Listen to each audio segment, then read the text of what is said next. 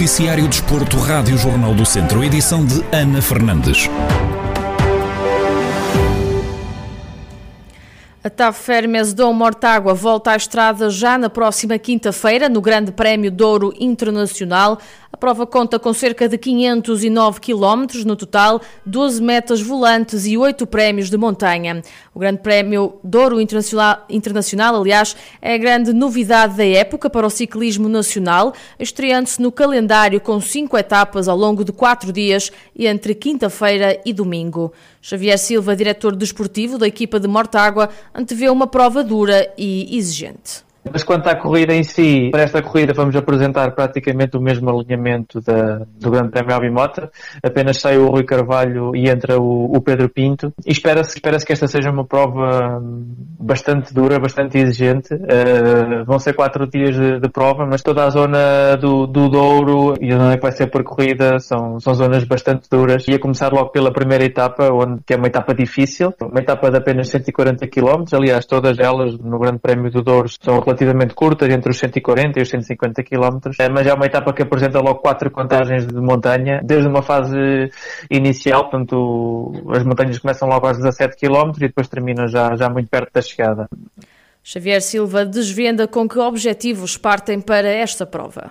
É expectável que novamente os trepadores tenham uma palavra a dizer e aqui contamos com Joaquim Silva e, e Gaspar Gonçalves, que serão os nossos homens mais guardados para a classificação geral e que mostraram estar muito bem agora no Grande Prémio Abimota. Estiveram sempre presentes nos momentos decisivos, sempre presentes na, na frente da corrida e terminaram os dois no, no, top 10 da classificação geral, portanto deram muito bons indicadores, estão bastante bem e a nossa aposta na classificação geral, claro que vai ser com, nestes dois ciclistas. Depois, claro que vamos também tentar e apesar de, do prémio ser difícil, difícil, há, há, pelo menos uma etapa que estamos, estamos a apontar para uma chegada ao sprint e aí sim temos Leitão uh, apoiado pelo Pedro Paulinho, que poderão fazer aqui uma dupla muito forte e também aspiramos, claro, a vitórias de etapa.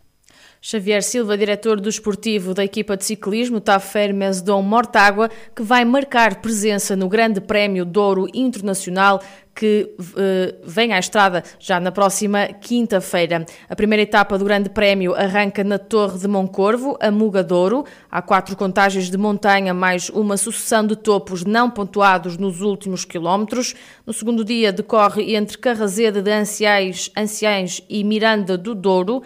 Já no sábado a prova passa pelo distrito de Viseu. A Vila de Rezende recebe um contrarrelógio plano e curto até São João da Pesqueira e depois no último dia da etapa, que parte de Taboaço, começa logo a subir para Cabris antes da chegada a Lamego.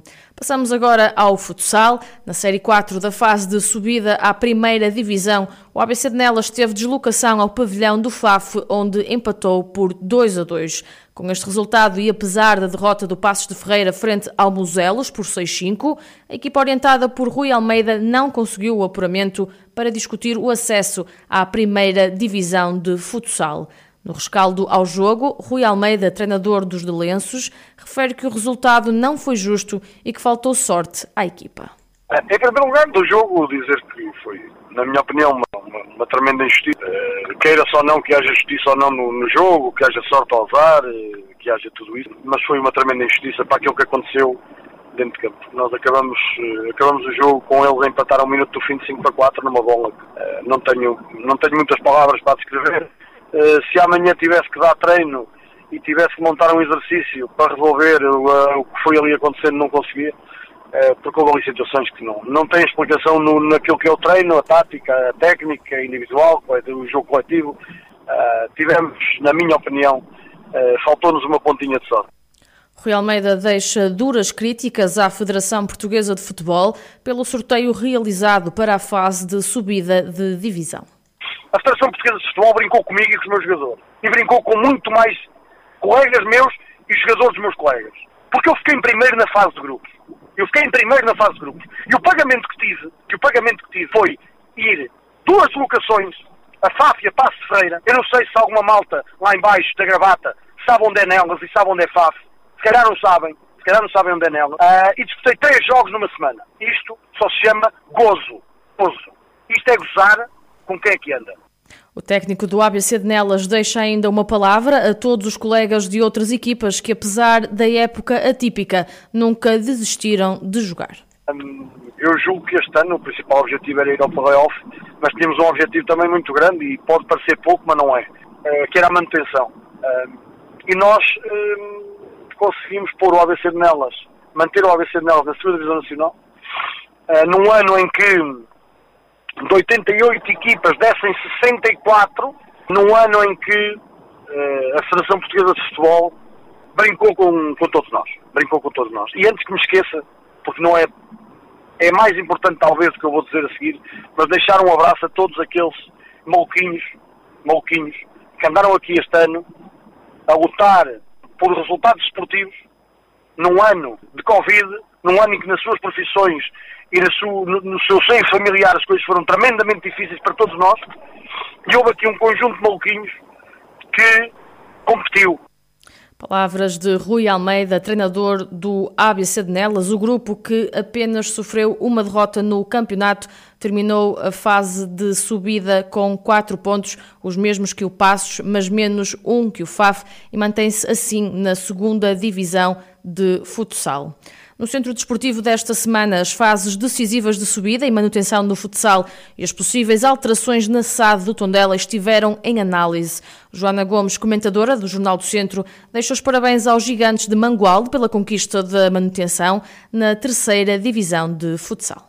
Uh, atendendo ao campeonato atípico que estamos a viver, que não, não havendo público, tendo minimizado este, este campeonato para, para 3, 4 jogos, eh, os gigantes só têm que estar eh, contentes porque não foi jogo a jogo, foi conquistado. Eles tiveram eh, todo, todo o trabalho de preparação de uma época que tem os constrangimentos que tem, portanto tem que se dar os parabéns, independentemente de ter sido nos últimos, de, nos últimos minutos, nos últimos confrontos, nos, temos que dar os parabéns, há, há mérito, há trabalho por trás, há toda a dificuldade inerente a este campeonato e perspectivar que nós consigamos pelo menos começar uma, uma próxima época mais sólida, sem estes, sem estes constrangimentos, independentemente de, do público ou não, mas pelo menos que se consiga planear uma, uma época mais, mais sólida, sem, sem muitas paragens e sem, sem estes constrangimentos todos. Pela Primeira Liga de Futebol, tem-se falado das possíveis mudanças na SAD do Tondela e a possível saída do treinador Paco Ayestaran. Rui Cordeiro, comentador do Jornal do Centro, sublinha que é preciso que se tomem decisões o mais rápido possível.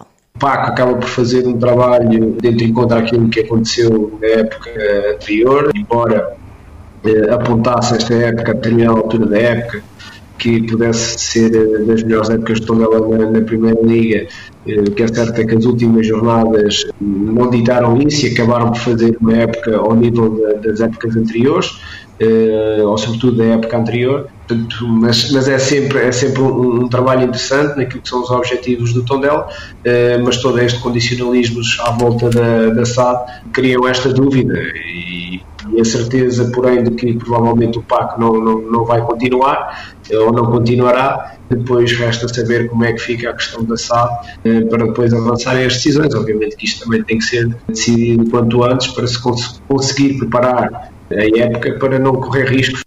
O Centro Desportivo desta semana já está disponível em formato de vídeo no Facebook do Jornal do Centro e em jornaldocentro.pt, onde também vai ficar em podcast. Pode ainda ouvir o programa completo às sete e meia da tarde aqui na Rádio Jornal do Centro em 98.9 FM.